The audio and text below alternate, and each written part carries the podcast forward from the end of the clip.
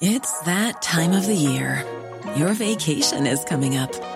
You can already hear the beach waves, feel the warm breeze, relax, and think about work. You really, really want it all to work out while you're away. Monday.com gives you and the team that peace of mind. When all work is on one platform and everyone's in sync, things just flow wherever you are. Tap the banner to go to Monday.com.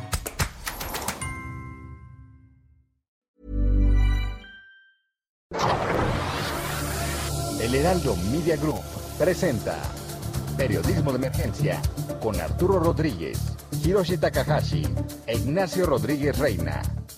Con las reglas del oficio. Comenzamos.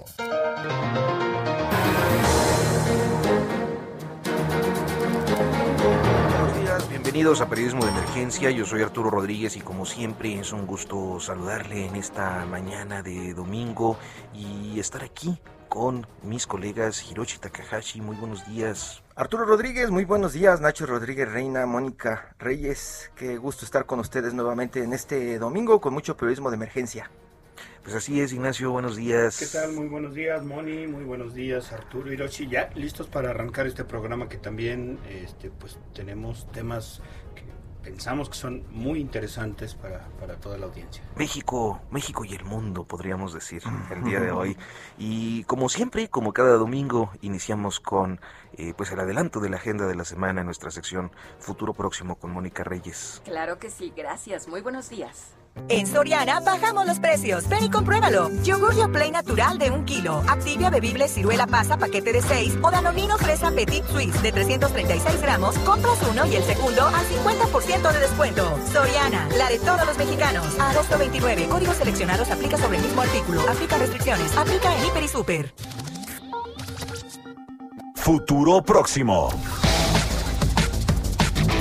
Este lunes se cumple un año de la serie de filtraciones sobre corrupción que iniciaron la difusión de dos videos en los que operadores panistas en el Senado reciben maletas con dinero. A eso siguió la filtración de la denuncia que interpuso el exdirector de Pemex, Emilio Lozoya, y luego audios y videos en los que Pío López Obrador, hermano del presidente, recibe fuertes cantidades en efectivo. Ninguno de los casos se ha tenido algún avance significativo, por lo que serán temas de polémicas a lo largo de la semana.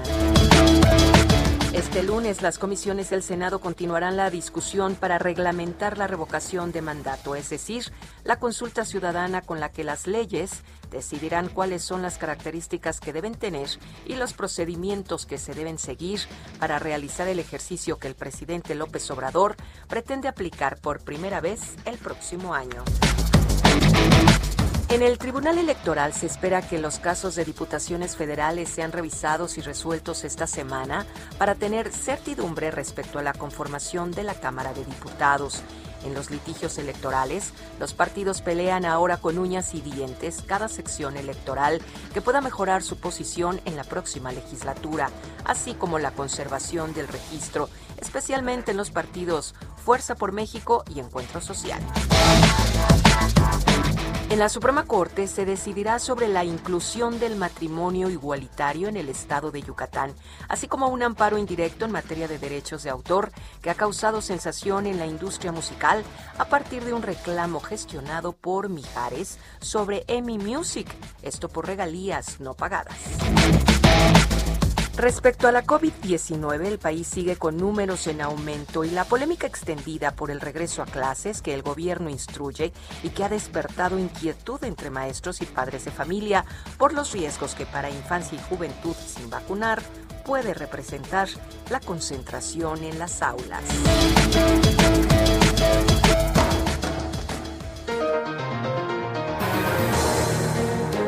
Gracias, muchas gracias a Mónica Reyes, como siempre, por este resumen y por su voz encantadora que nos permite Gracias. suavizar un poco las malas noticias que a veces tenemos que escuchar. Y bueno, pues eh, a propósito de malas noticias, son tiempos eh, en los que eh, pues una de las discusiones más intensas en la comunidad científica eh, tiene que ver con, y esto ya tiene sus años, pero creo que estamos llegando a un punto de inflexión eh, con eh, el medio ambiente, el descuido del medio ambiente y eh, pues el sobrecalentamiento o el calentamiento global.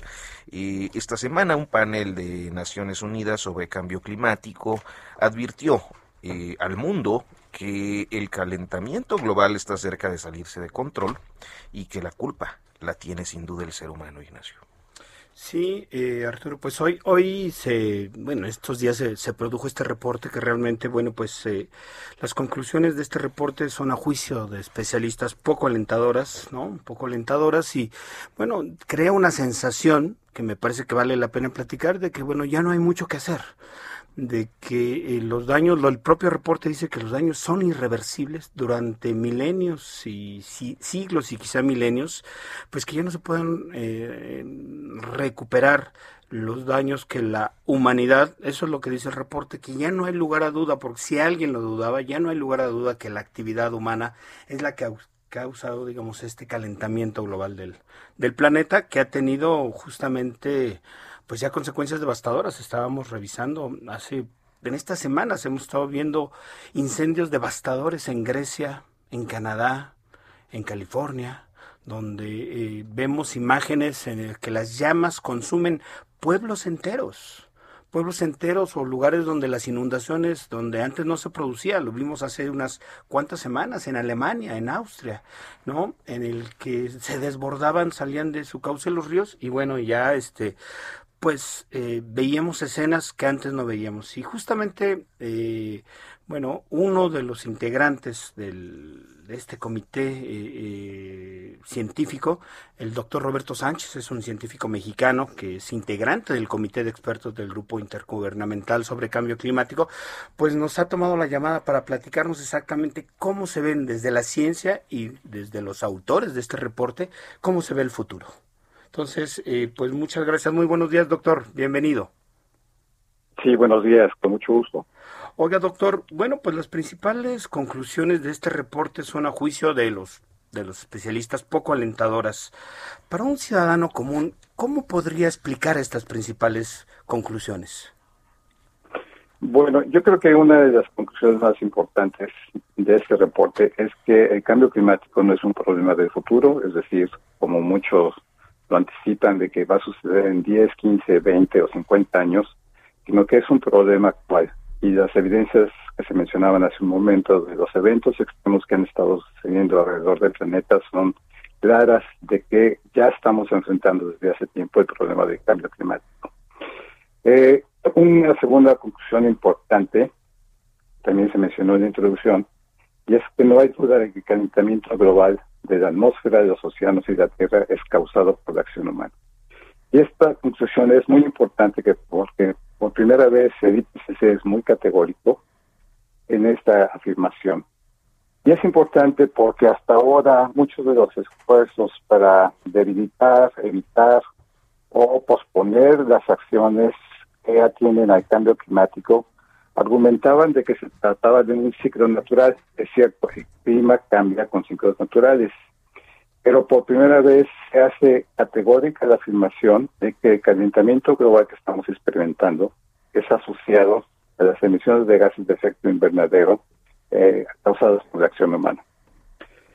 En una conclusión adicional es que el calentamiento global está ocurriendo más rápido de lo anticipado, digamos, hasta hace unos siete años, que fue la publicación del último reporte del IPC en 2014. Los avances en la ciencia a través del clima observado, eh, los nuevos modelos de circulación global con los que se estiman las, las, las perspectivas del cambio climático, los cálculos, nuevas formas de realizar los cálculos, muestran que es un proceso sin precedentes en los últimos 2000 años que el calentamiento global continuará incrementándose a menos de que haya reducciones significativas en las emisiones de gases de efecto de invernadero.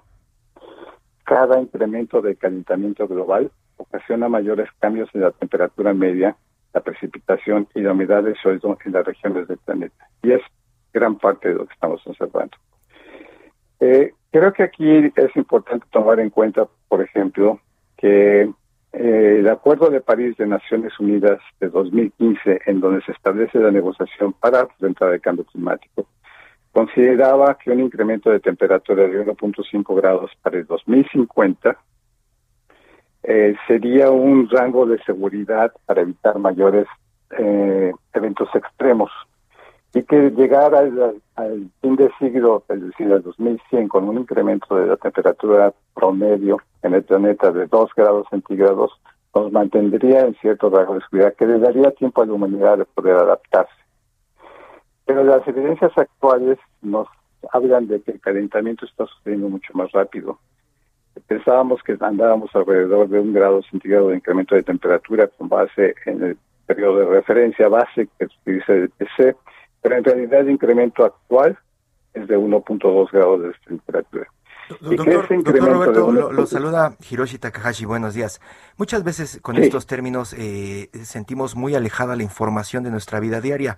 Eh, vemos, por ejemplo, cuando usted puso, este, ustedes pusieron eh, eh, el reporte y lo hicieron público esta semana, el lunes, por ahí, pues básicamente los periódicos en México, si acaso el Sol de México destacó esto en portada grande, grande, grande, como The Guardian, como de pronto The New York Times, The Wall Street Journal, todos los periódicos en el mundo lo destacaron como algo importante.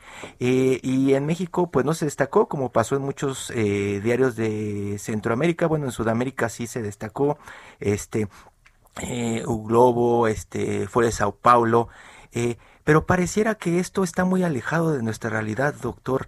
¿Cómo podríamos acercarlo más a la gente para que realmente se preocupe?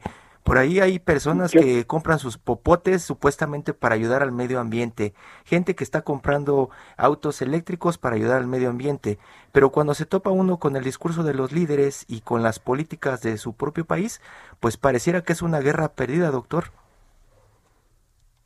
Yo creo que ese es un, un aspecto esencial, es un aspecto esencial del reporte que podemos obtener para la sociedad, y es que debemos de preocuparnos de ver el cambio climático no únicamente como un problema ambiental, es esencialmente un problema de desarrollo, porque cubre todos los aspectos básicos de, la actividad humana, desde la producción, la forma que producimos, la forma que consumimos, los medios de vida, la forma como nos relacionamos y protegemos a la naturaleza, nos servimos de los ecosistemas, etcétera. Y para México tienes toda razón, es preocupante que no exista la atención adecuada digamos, en la comunicación que se hace a la sociedad, de ver esto como un problema que requiere atención inmediata. Y para México, esa atención inmediata tiene dos vertientes. Una que sería la reducción de gases de efecto de invernadero, no únicamente como el compromiso del país de contribuir a este esfuerzo global de controlar el cambio climático a partir de las emisiones de gases de efecto invernadero, sino también como una única oportunidad de tener una economía baja en carbono que lo haga competitivo a nivel internacional. Hasta ahora el énfasis se ha puesto únicamente en el compromiso moral, pero seamos realistas, o sea, actualmente las evidencias es que las economías globales van a empezar a demandar que aquellos países que quieran ser competitivos en una economía global en el resto del siglo van a tener que demostrar que su economía cumple con los estándares de baja en emisiones de carbono. Y el segundo aspecto que me parece que es esencial para México y que tendríamos que tener mayor conciencia sobre ello es que necesitamos adaptarnos al cambio global. Por muchos esfuerzos que hagamos actualmente, es muy difícil poder revertir ese calentamiento global que yo mencionaba en rangos de seguridad de 1.5 grados incremento de la temperatura y que los impactos son evidentes, o sea, lo estamos viendo en otras partes del país.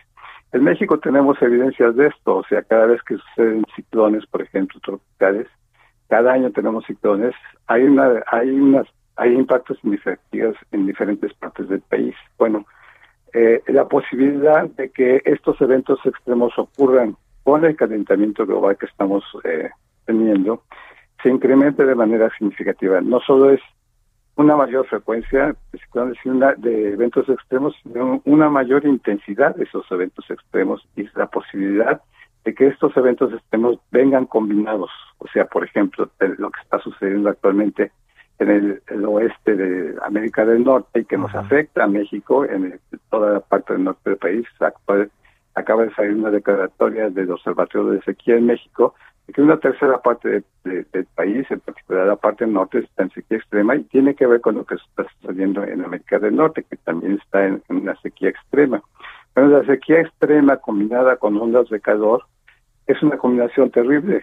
Es lo que incide en que sucedan, por ejemplo, estos incendios y que tiene consecuencias en cascada muy importantes. No solamente es el incendio de la pérdida de, de la infraestructura, la pérdida de, de, ciudades, de, viviendas, eh, sino también tiene consecuencias importantes en, en los ecosistemas, en la propia naturaleza, tiene consecuencias importantes en la salud. Entonces tenemos que verlo como un problema de desarrollo y para México, como bien mencionas, es esencial que tomamos conciencia de que tenemos que empezar a actuar. Las oportunidades de poder reducir los problemas se nos van a cerrar. Sí, doctor, eh, este, digamos, esta alerta científica que ustedes, que los expertos han estado, pues cada vez colocando con mayor énfasis, ¿no? Eh, sin embargo, parecería que no cala mucho, digamos, en quienes toman las decisiones. Y hablando de México, usted lo, lo ha dicho, la apuesta tiene que ser a utilizar un modelo de desarrollo distinto, que no esté basado en los combustibles fósiles. Y sin embargo, digamos, nuestra actual política energética, eh, pues minimiza, digamos, la aportación de energía eólica, porque, bueno, pues está, digamos, eh, permeada por la corrupción y la explotación de, en favor de unos cuantos, y sin embargo privilegia, pues, la profundización de una política energética que incluso, este, bueno, pues está desarrollando una, una nueva refinería con el argumento de que no vamos a producir tantos barriles, sino que vamos a producir un poco menos. Añadiría, Nacho, este, el uso eh, que han hecho ya público y declarado de combustóleo para la generación de electricidad, y el incremento de la generación de electricidad a partir de carbón, ¿no? Que son como, como contraintuitivas para, para el momento y que además ya venían de acuerdos pactados en la, en la COP23, me parece, doctor. Este, que son temas de política pública que en realidad este, estamos viendo como una regresión, ¿no? Y, que parece que nos deja ahí indefensos a los ciudadanos, porque ¿qué hacemos? No podemos hacer nada. ¿Cuál es su posición, doctor? ¿Cómo la ve usted? Yo creo que este, este, es un tema muy importante que requiere que la sociedad en conjunto tome más conciencia y participación en, en, atender el tema. De la forma como eh, se están tomando, por ejemplo, las medidas de política energética, bueno, esperemos que haya cambios en, esta perspectiva y que eh, se alinee con lo que está sucediendo a nivel internacional, en donde se hace un énfasis en las energías eh, renovables, eh, las fuentes de energía renovables. En México, bueno, tenemos el potencial de tener una fuente de energía renovable muy grande. Eh, sin duda, no es la única solución. Probablemente va a tener que haber una combinación de, en el corto plazo de, de fuentes de energía que nos ayuden a poder ir avanzando en una economía y sobre todo una generación de energía baja en carbono. Eh, pero esto también requiere de que la sociedad en su conjunto tome conciencia del problema y que suceda lo que está sucediendo en otras partes del planeta. O sea, la sociedad demanda a los tomadores de decisiones que tomen acciones para atender este problema.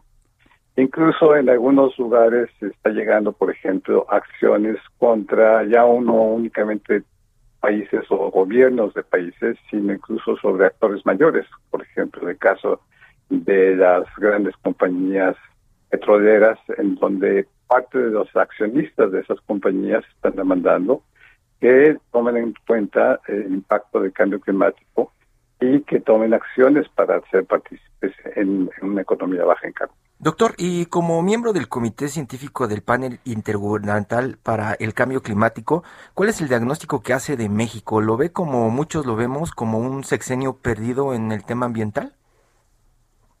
Bueno, yo no puedo hablar como instrumental porque esa es una responsabilidad muy grande. Eh, yo puedo hablar a términos personales como un académico mexicano eh, y como ciudadano. Eh, yo no diría eh, que es una un sexenio perdido. O sea, yo creo que todos los sexenios tienen aspectos positivos y aspectos negativos. creo que lo que sí es importante que exista una mayor participación de la sociedad. En México nos caracterizamos quizás por ser no muy partícipes en, temas relevantes para el desarrollo nacional. Eh, en términos, hablo en términos de la sociedad en su conjunto. Y creo que eh, esta visión un poco de letargo en términos de, de, ser mayor partícipes debería de, superarse como sucede pues incluso en los movimientos de los jóvenes veamos lo que sucede con con los jóvenes este, de, preparatoria, este, incluso de secundaria en diversas partes del planeta, están extremadamente preocupados y con justa razón del mundo que están heredando de nuestra generación.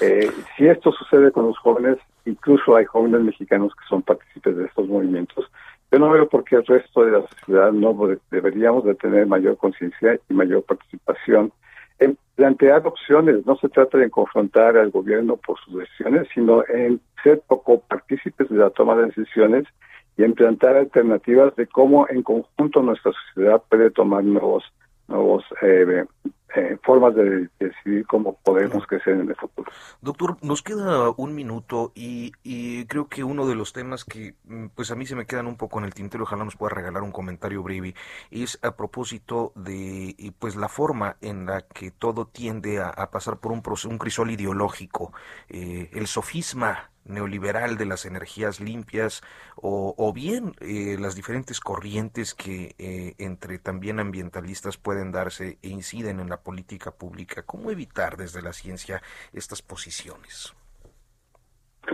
Eh, yo creo que la ciencia nos ayuda a esto, o sea, la ciencia nos ayuda a tener bases claras, objetivas, de cuáles son los elementos que nos pueden ayudar a tener mejor capacidad de acción. Y aquí creo que una de las, partes esenciales que tiene que ver con, cómo ayudar a, México, por ejemplo, a tomar conciencia sobre el cambio climático, es a través de la creación de capacidades. La ciencia nos ayuda a poder trabajar con aquellos tomadores de decisión a nivel local, a nivel estatal, no únicamente a nivel federal, y en conjunto eh, darles la información necesaria para poder tomar decisiones Creo que, eh, y eso incluye todo este esta visión, digamos, ideológica de, de, ciertos parámetros de, acción, yo creo que a través del conocimiento podemos superar eso. Doctor Roberto Sánchez Rodríguez, eh, doctor en Planificación Urbana y Regional de la Universidad de Dortmund en Alemania y este además investigador del Colegio de la Frontera Norte. Muchísimas gracias.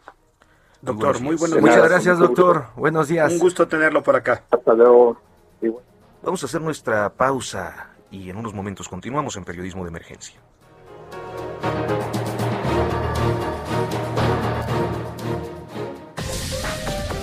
En un momento continuamos. Periodismo de Emergencia. Regresamos con las reglas del oficio. En Soriana bajamos los precios. Ven y compruébalo. Compra un cereal Zucaritas de 710 gramos o un cereal Choco Crispies de 620 gramos por 67.50 y llévate gratis un litro de Nutrileche. Sí, gratis un litro de Nutrileche. Soriana, la de todos los mexicanos. Agosto 29. Aplica restricciones. Aplica en Hiper y Super.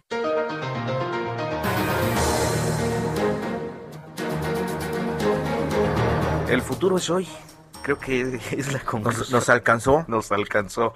y pues ya no hay demasiado tiempo. No. O actuamos o ya, este, y en, una esperanza no de estas eh, eh, cuasi religiosas, sino una esperanza activa.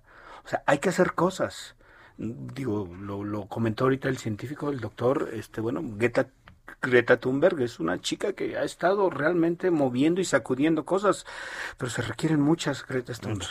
Esa, esa chica se convirtió como en la voz de su generación, que auténticamente está... Pero a mí de pronto me acuerdo hace unos años cuando salió el informe de las abejas, por ejemplo, cómo tenía eh, gente, conocía gente joven que estaba clavadísima en eso y tú decías, este, muchacho, ¿no? Debería estar preocupado por otras cosas, no por no, pues dices, no, tiene razón, eh, es su futuro. Y muchos están hablando ya de, de tener movimientos radicales para proteger el, ambiente, ¿no? Muchos movimientos como los británicos, ¿no? Que van este, radicalmente a confrontar a los gobiernos porque parece que no están haciendo caso de nada. Nadie hace caso, son muchos los intereses económicos y Bueno, pues el día de hoy vamos a, cambiar rápidamente de tema, aunque seguimos en México ante el mundo, porque México va a ser sede de las negociaciones eh, eh, pues entre venezolanos, entre el gobernante y eh, la oposición. Y para esto hemos invitado a Alvinson Linares, quien es pues corresponsal de NBC y Universal Telemundo. Eh, y que bueno pues se ha convertido como en uno de los periodistas referentes en este tema Hirochi. Alvinson, muy buenos días, qué gusto saludarte y pues queremos platicar para aterrizar un poco más lo que está pasando con la oposición y el gobierno. Eh, cuéntanos tú qué es lo que está pasando, pues tú eres venezolano y conoces mejor la situación que nadie. Nosotros acá en México de pronto contamos, es la reunión 14, ¿no? La reunión 14 para tratar de llegar a algún acuerdo y evitar que la crisis allá en tu país siga profundizándose, Alvinson. Buen día, encantado de estar acá con ustedes en el programa que siempre escucho religiosamente cada vez que puedo. Gracias, querido. Eh, mira, es un gusto estar con ustedes. Y, eh, bueno, sí, una nueva negociación, como tú dices, es la 3 o la 14 más o menos, eh, que se entabla entre el gobierno y la oposición venezolana. Hay muchas expectativas, digamos, sobre todo desde el punto de vista internacional, ¿no? se espera que este diálogo llegue a la consecución de una serie de puntos que han sido medulares en el debate político venezolano, como es la convocación de elecciones libres, digamos, sin, sin condiciones, la, el cese de la persecución a, los a los eh, opositores políticos, restaurar los derechos del Estado constitucional, etcétera. Pero de fondo lo que se espera también es que los venezolanos logren llegar a un, a un entendido, ¿no?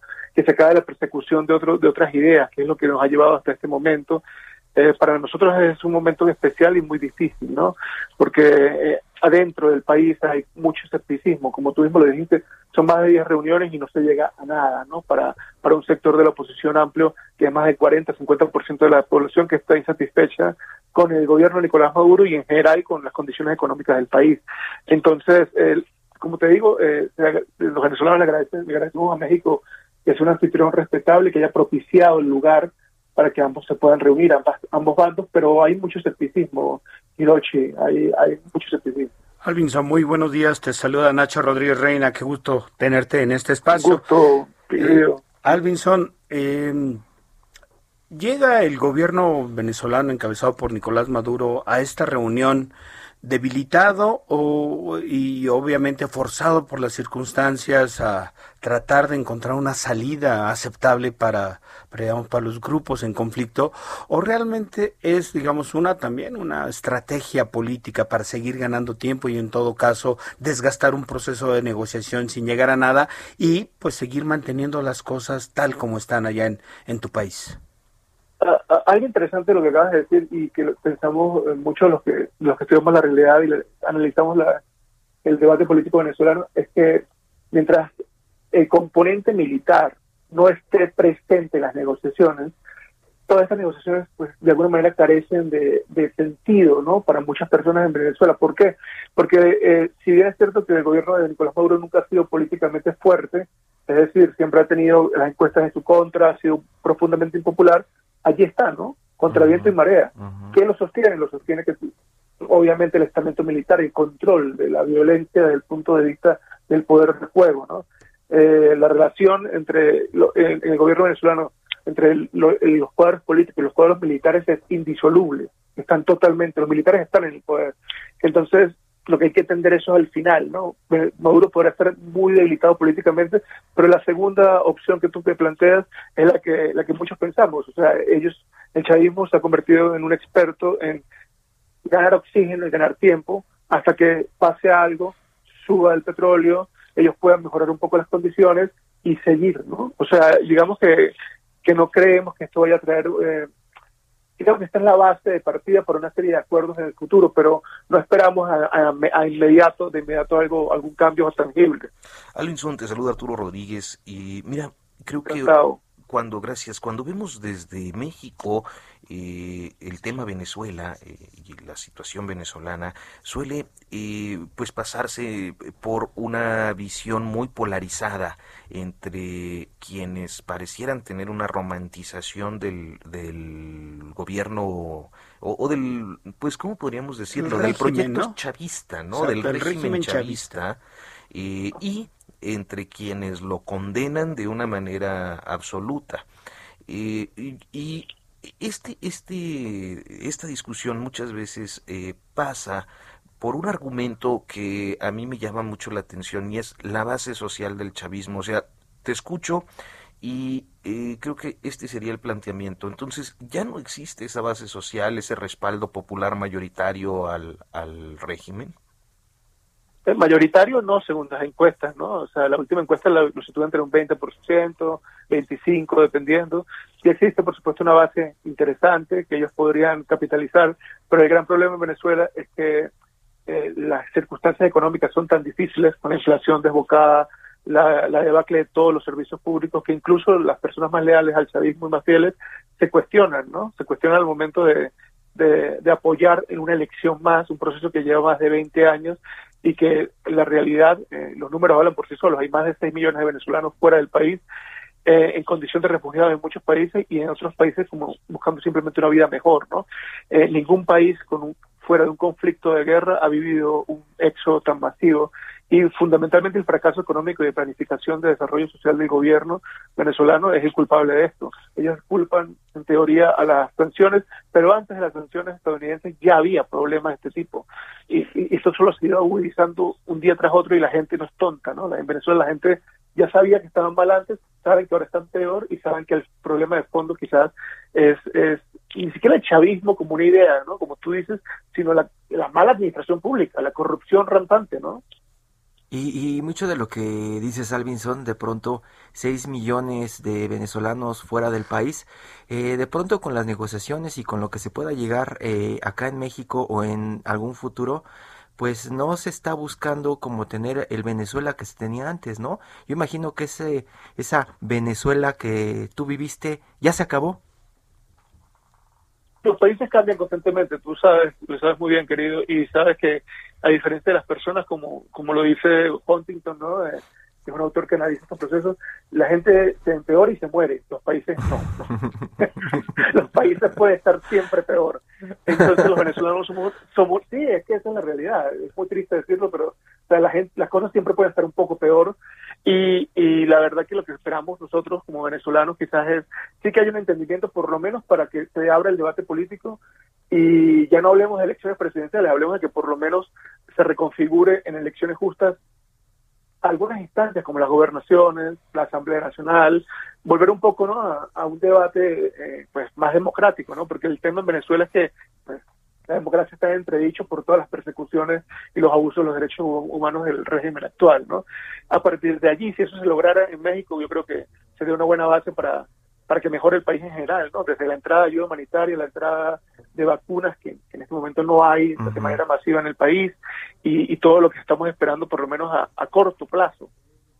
Pues, eh, Alvinson Linares, colega, te agradecemos mucho que nos hayas tomado esta comunicación para hablar de lo que viene y de las perspectivas que hay eh, pues con estas negociaciones eh, y el papel de México en esta ocasión. Y además en un escenario en el que también en México vivimos un, un escenario obviamente con todas las distancias guardadas de polarización, que no está mal que veamos eh, si seguimos en una ruta así, a dónde un escenario que nadie querría y que sin embargo tampoco es descartable.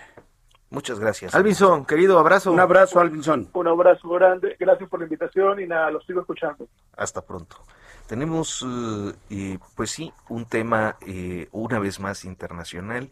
Este ha sido un programa muy internacionalista, me parece, pero eh, pues también muy centrado en el papel de México en diferentes aspectos. En este caso, a propósito de la reunión del el presidente López Obrador, o de la conversación, mejor dicho, que tuvo con Kamala Harris, la vicepresidenta estadounidense y bueno, pues creo que también con una serie de visitas, ¿no? Que, que han marcado la agenda de las últimas dos semanas. una serie de visitas de personajes de alto nivel de la administración Biden que yo creo que vale mucho la pena leerla, leerlas, entender, tratar de entender qué está pasando. Porque había críticas con el presidente eh, Donald Trump de que era pues prácticamente un caos la relación diplomática no con otras naciones. Ahora parece que ya se hizo esta relación seria, pero no tenemos además información desde el lado de México ahora, ¿no? Está Fausto Pretelín, el, el editor en jefe de internacionales del periódico El Economista de México. Fausto, qué gusto saludarte, buenos días. Al contrario, Hiroshi, es un gusto saludarte a ti y a tu equipo. Buenos días. Buenos días. Eh, una de tus últimas columnas, precisamente estabas hablando del tema eh, Venezuela. Hablabas de estas reuniones, estas reuniones eh, que se presentan una y otra vez. A mí me gustaría que de pronto, para seguir un poco en la línea, nos dijeras cómo se está tomando esto desde Estados Unidos. ¿Cómo crees que se está tomando desde Estados Unidos que México le abra las puertas a la oposición y al gobierno en turno de Venezuela? Pues para tener estas negociaciones? ¿Nos afecta, nos favorece? ¿Qué pasa, Fausto, con todo esto que estamos viendo con la nueva relación? Mira, Hiroshi, yo creo que eh, tenemos que plantear primero eh, la siguiente hipótesis, es decir, Estados Unidos ya ha vislumbrado la idea de que el presidente López Obrador tiene dos discursos. Uno es el de la mañanera y otro es el que le dice a Kamala Harris y a los funcionarios de Estados Unidos. El primero romántico, es eh, de alguna manera mirando hacia el sur, hacia América Latina y el segundo es pragmático y es económico. Las agendas son distintas y creo que el gobierno de Estados Unidos ya entendió muy bien este, este tema, pero es evidente que en la opinión pública queda eh, pues sembrada la idea de que estamos mucho más cerca del chavismo quizás. Y aquí eh, lo, lo, lo vinculo con el segundo punto de tu pregunta. Yo creo que lo ven con buenos ojos y en dado caso de que México sí se hace, o sea, cede, eh, no tiene ninguna injerencia en la negociación de los venezolanos, simplemente está poniendo el país, que es, que es importante. Sin embargo, hace, cuando, bueno, cuando, cuando México tomó la decisión de retirarse del Grupo de Lima, ahí sí había un mensaje muy claro de que no quería estar más cerca de las posturas de Chile, de Colombia y evidentemente de Estados Unidos. Fausto, muy buenos días. Te saluda Ignacio Rodríguez Reina. Eh, Fausto, hemos visto que inusualmente, bueno, de parte del gobierno mexicano ha habido, digamos, una relación muchísimo más fluida y no solo más fluida, más visible, ¿no? Del, presidente López Obrador y Kamala Harris, que, bueno, pues eh, ha sido asignada por el presidente Biden para llevar la relación con México. Eh, hemos tenido esta segunda plática en estos días, se dice que se trataron temas migratorios, eh, la apertura de las fronteras, reactivar la vacunación de, la, de toda la población fronteriza mexicana para tratar de reactivar las economías de ambos países.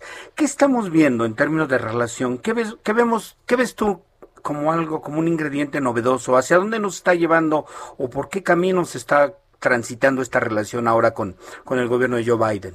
Mira, Ignacio, me parece que de alguna forma eh, Kamala Harris, me imagino que le preguntó al, presidente López Obrador si de verdad quiere eh, separarse de la OEA o quiere de alguna manera desaparecerla.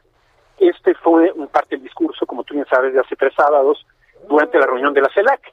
Entonces, eh, ese es uno de los temas importantes. Y el segundo y muy importante para Estados Unidos es el tema de seguridad. Si verdaderamente el gobierno de México sí va a aplicar la ley antidea, o en realidad la ley antidea es simplemente un ejercicio retórico que, insisto, va muy, muy enfocada a esta mañanera que es más romántica, más emocional, pero poco racional. Yo creo que eh, estas dos etapas del presidente López Obrador es lo que le llama la atención a Estados Unidos y es lo que quisieran saber, en qué en qué canal va a trabajar con ellos y sobre todo si va a seguir criticando a Estados Unidos de que es injerencista en temas del el apoyo del USAID, por ejemplo, ¿no?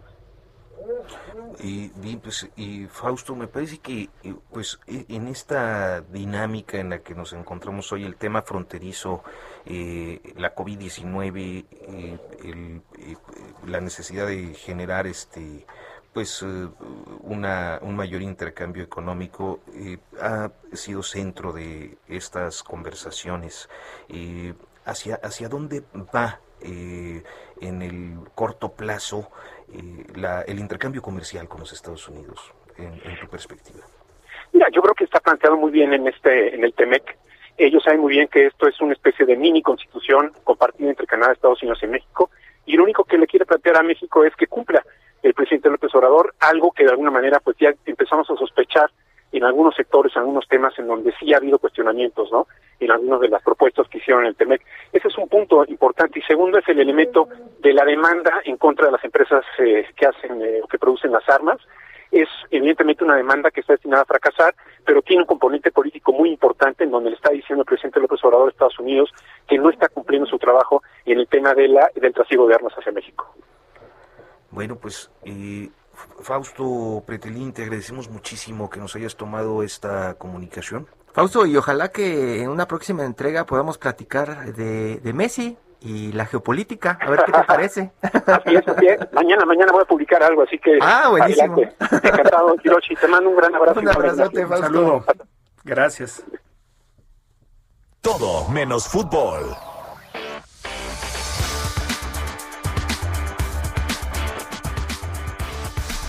Pues bueno, continuamos en nuestra sección Todo menos fútbol y bueno, ha sido polémico estos días el tema de la conmemoración con motivo de eh, los 500 años de la caída de México. ¿Cómo le puso proceso a su portada este fin de semana?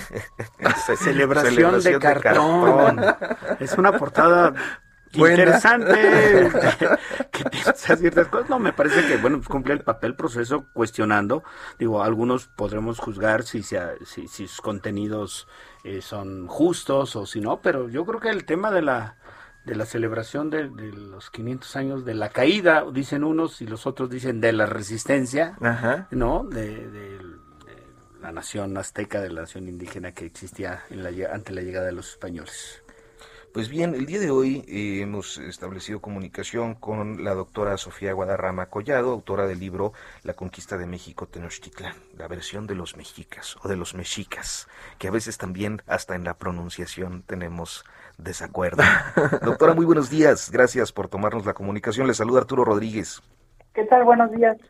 Pues interesados en, Primero para aclarar, no soy doctora, entonces no se vaya a malinterpretarlo, vayan a decir que, me estoy inventando títulos. Ah, bueno, eh, entonces eh, acusen al conductor que se lo inventó.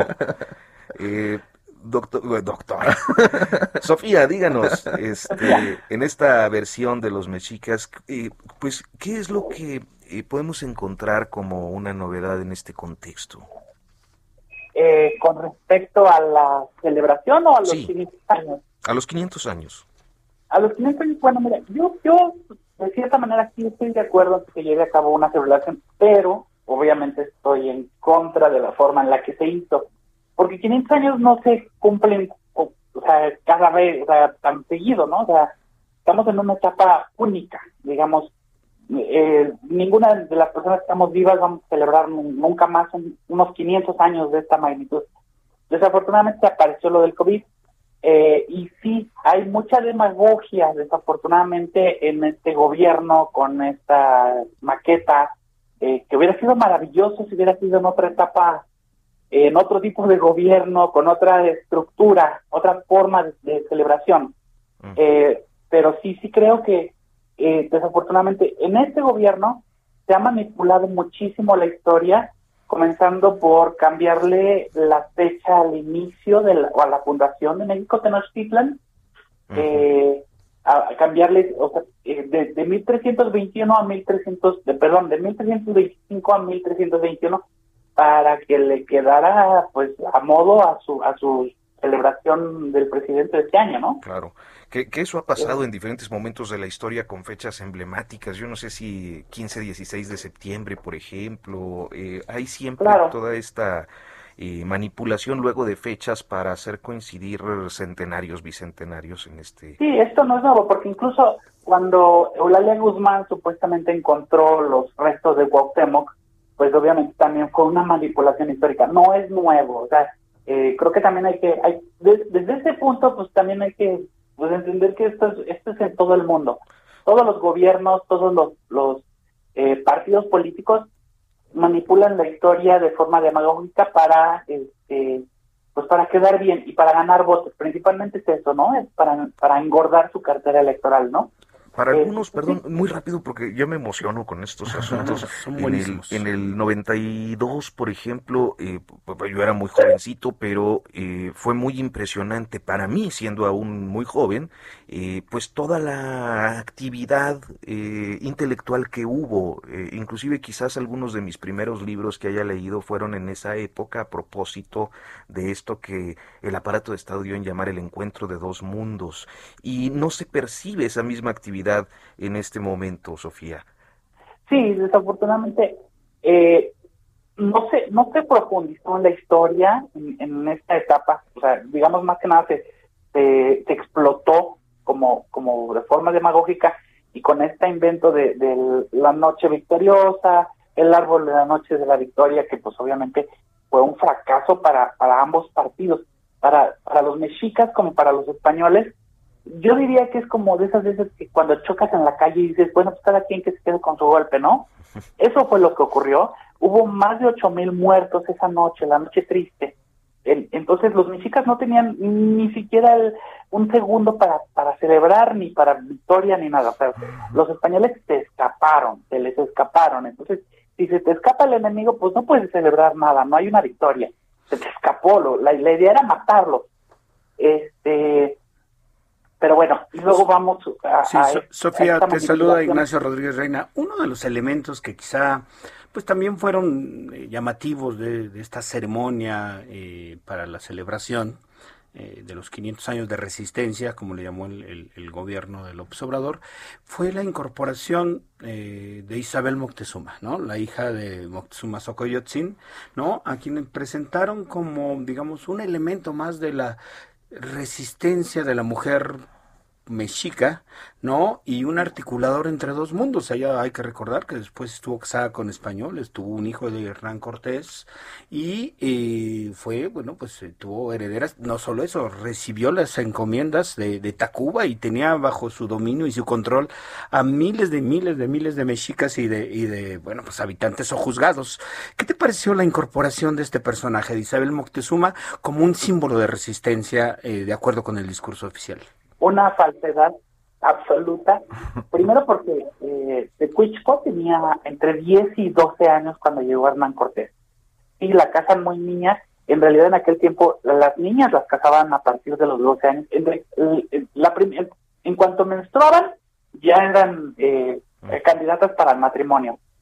Eh, igual Malintzin también tenía entre 14 y 15 años cuando se le entregan a Hernán Cortés. Entonces, sí, es un, digamos, es, parte del montaje. Esta niña no pudo hacer nada, ella simplemente fue utilizada, la explotaron. Eh, quienes recibieron eh, dinero del gobierno español después de ya en la Nueva España fueron sus, sus esposos, y, bueno, los hijos, los nietos, incluso hasta 1930, 1928, Abelardo Díaz eh, Rodríguez fue el que decide cancelar por completo eh, los pagos a los descendientes de Moctezuma Xocoyotl. Es decir, imagínense todos los años que el gobierno le estuvo dando dinero. Se calcula que eran como no, 9 millones de, de dólares actuales en pesos antes. Nos, no, nos, sentimos engañados, Sofía. Sofía, muchísimas gracias por tomarnos esta comunicación, Sofía Guadarrama Collado. Recomendamos su libro La conquista de México Tenochtitlan. La, la versión, versión, de los, los mexicanos. gracias. Muy buenos días. Muy buenos días. Y bueno, pues gracias a usted por el favor de su atención. Ignacio Rodríguez Reina, Hiroshi Takahashi. Arturo Rodríguez. Muy buenos los días. Rodríguez. Los, los Rodríguez. Los Rodríguez. Nos vemos la próxima semana. Que tenga una excelente semana. Hasta pronto.